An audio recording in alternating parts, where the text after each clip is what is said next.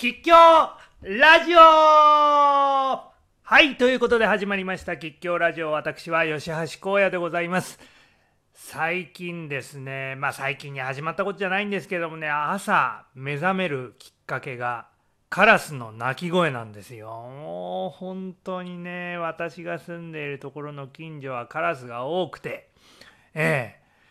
何でしょうねカラスっていうのはうーん都会まあ都会というかうん住宅街に多いんですかね。まあでも新宿とかねああいうところのつまり飲食店があるところなんかも餌があるから多いんじゃないかと思うんですけどあんまり田舎にはいないのかな？どうなんだろう？どうなんでしょう？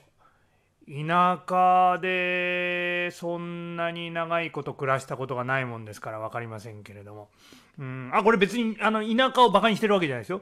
田舎と言ってますけどもまあ便宜上ね便宜上あのあまり、えのどかな田園風景、えあの海が近かったりなんかして、え自然に囲まれた生活、えそういう生活に憧れを抱きつつもコンクリートジャングルから抜け抜け出せない私なわけでございますけれどもね、えー、とにかくカラスが多いんですよ。もうカラスうるせえねあれね。ものすごく鳴くね朝ね。結構早い時間帯。えー、で昼ぐらいになるとあいつらどっか行っちゃうんですよね。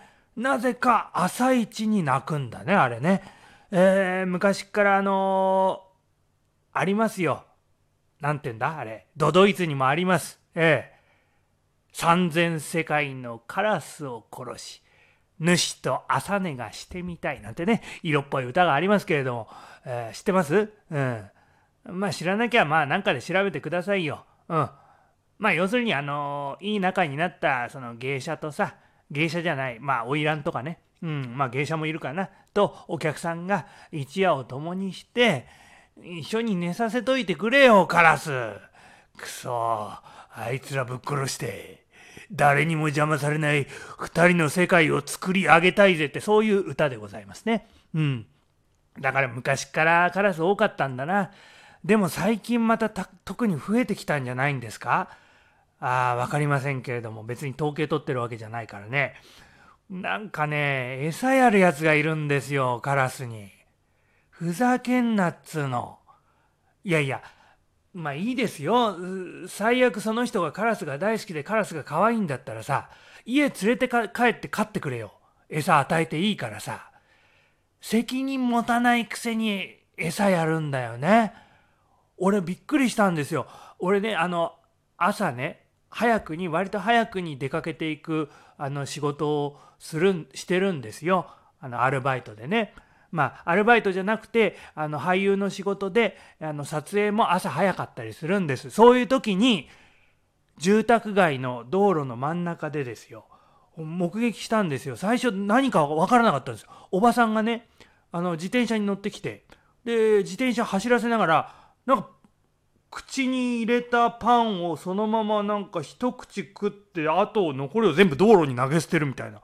なんか変なことするおばさんだな頭ちょっとおかしいのかなと思ってたらある日その真相に気づいたんです。そのおばさんがパーッとまた自転車あまた食いちぎってパン残りのパンを捨てるのかなと思ったらその日は道端にチャリンコを止めましてね。でその荷台のカバーをバッと開けたらパンくずだらけそのパンくずを道路にわっと撒いた瞬間に至る所からカラスがブワーと殺到しまして、ああ、このババア、カラスに餌やるために毎朝ここに来てるんだと。うー、もう迷惑な人間がいるもんだなと思いましたね。カラスもそれ知ってて、そのおば、おばはんがチャリを止めると、なんかもう周りにスタンバイしてるんですよ。スタンバってんですよ。もうね餌があると分かるから寄ってくるわけでねちょっとやめてくれよと言いたかったけどまあ気弱気弱なもんで言えなかったんですけどねえええー、そうこうしてるうちに、えー、おばはんはそのままチャリでこうパーッと去っていくわけですけどもカラスはまだその荷台にパンくずが残ってると思うもんだからみんな一斉にバーッと飛び立っておばはんのチャリンの後ろをずっとついてってましたけどね。ええ。なんかこれがカーメルンの笛吹き男の現代版かなというような光景でございましたけれどももう不思議でしたよ。なんかもうハレー彗星のさこうほうき星のこのほうきの部分がこうカラスなのよ。で先頭はおばはんの自転車。でおばはんが右に回ればそのカラスの行列も右にバタバタバタっとこう渡り鳥のように飛んでいくという。うんもう迷惑だからやめてほしいんですけれどもね。まあそれはさておきですよ。ええ。まあ都会と田舎みたいな話が出ましたけども今日ご紹介する料理はですね、えー、これまた夏野菜を使ってますええ田舎そばというね、ええこの田舎そばっていうネーミングは僕が勝手につけたネーミングですから、別によそ行っても通用しないかもしれないけれども、うーん、なんて言うんですかね、素朴な味わいの、あとっても美味しいそばなんです。見た目地味だけどね、えー、これ、ナスが入ってます。鶏もも肉が入ってます。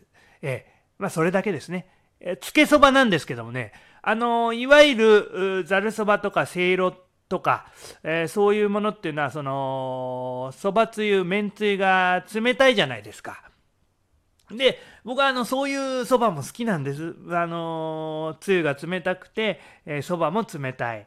でつるっといくのもこれも好きなんですけれども僕どういうわけかねあの例えば同じせいろでも鴨せいろとか、ええ、鶏せいろとか、えー、なんかそういうつゆがあったかいもの。時々あのカレーせいろとかありますね。ああいうのがなんか無性に食べたくなる時があるんですよね。えー、あの麺はキンキンに冷やしてあってつゆがあったかいやつ。うん。今日の田舎そばもねそういった感じのそばです。ええ。で、これまたまあ、めんつゆなんですけどもね、やっぱりちゃんと出し取った方が美味しいと思うんだよな。何でもいいですよ。かつお、まあ、かつお節を筆頭にね、サバ節でもいいし、何でもいい、なんか、こう、節系のね、そういう魚介系の、その、削り出しですよ。うん、あ、下流じゃない方がいいと思うな。え、それをまあ、お湯にね、まあ、あのー、入れまして、あまあ、また適量って言っちゃうんですけども。これまあ袋を見りゃ書いてあるからさ。でそばつゆというかつけ汁の場合にはちょっとカツオの量多めがいいよみたいなこと書いてあるから。まあその通りにしたらいいと思います。5に入れては5に従いじゃないけども。カツオ節の会社の人が言ってんだから間違いないよ。うん。その通り聞いて作ってください、それであのみりんと醤油のさ分量はさこれこそ好みだよ。うん。あのーいきなりドボドボっと入れちゃうとさ間違うこともあるからそれで一旦間違っちゃうとこれ元に戻すの大変だからね。まあ少しずつ入れながら自分好みの味にしてくださいよ。甘いのが好きな人もいればしょっぱいのが好きな人もいる。辛いのが好きな人もいる、えー、それぞれの好みに合わせて作れるのが自炊の楽しみじゃないですか。えー、まあそれはさておきですね。まあそういう状態でまああったかいおつゆの状態まで持っていきました。えー、そこにですね、私はこのナスを入れたい。えー、ナス美味しいですね、夏野菜。で、僕ね、あの、ナスの、まあ、漬物とか、そういうあの食感がシュワっていう食感がね残ってる状態ももちろん美味しいんだけども僕が好きなのはやっぱりトロットロになったナスね火が通ってあの例えばさ油でまあオリーブオイルでもサラダ油でもいいや。油でこうちょっと輪切りにしたナスをこうよく油をたっぷり吸わせてこう温めるとものすごく美味しくなるじゃないですか、えー、焼きナスも本当にちゃんと火を最後まで入れ切るととろっとして甘みだけが残る。あの何、て言うんですか？嫌な、まあ、渋みというかアクアクが抜けてね。甘み甘みうまみだけが残った状態にして食べたい。そういう口なんですよ私は。で今回の田舎そばもそうやって食べたいだから、えー、ナスをですね、うん、大体そうね1センチから1.5センチ角のさいの目に切りますそれをそのつゆに投入します。そしてしばらくボコボコボコボコ煮ます。でそうするとだんだんその白かったナスが、えー、色がついてきます。まだ火を止めません。もうちょっと火をでとろーんとしてきたら一旦火を止めます。でそこにあのー一口大に切った鶏もも肉を投入します。で、ちょっと火を入れます。で、えー、で、まあ、鶏肉に火が通ったかなぐらいで、また、うん、蓋をしたまま火を止めます。ここでね、すぐ使わない。すぐ使わないんですよ。ええ。まあ、煮物の時にも言いましたけども、あのー、味は温度が下がってくる時に味が入るんです。だから少し置きましょう。少し冷ましましょう。ええ。時間に余裕があるときは。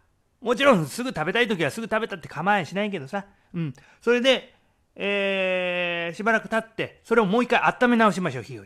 そういう過程を経る中でもうナスもトロットロになりますから。うん。このトロットロになったナスと、この鶏のもも肉と、もも肉からも出汁、いい出汁が出ますから。これがなんとも素朴でね、ああ、美味しいな、しみるなっていう味わい、そこの熱々の、熱々に温めたつゆにね、冷たく、茹でた後、冷たく水で締めたそばをちょっとつけて、ずるずるっとすする。最高じゃないですか。え？試してみてください。それでは、次回まで、さようなら。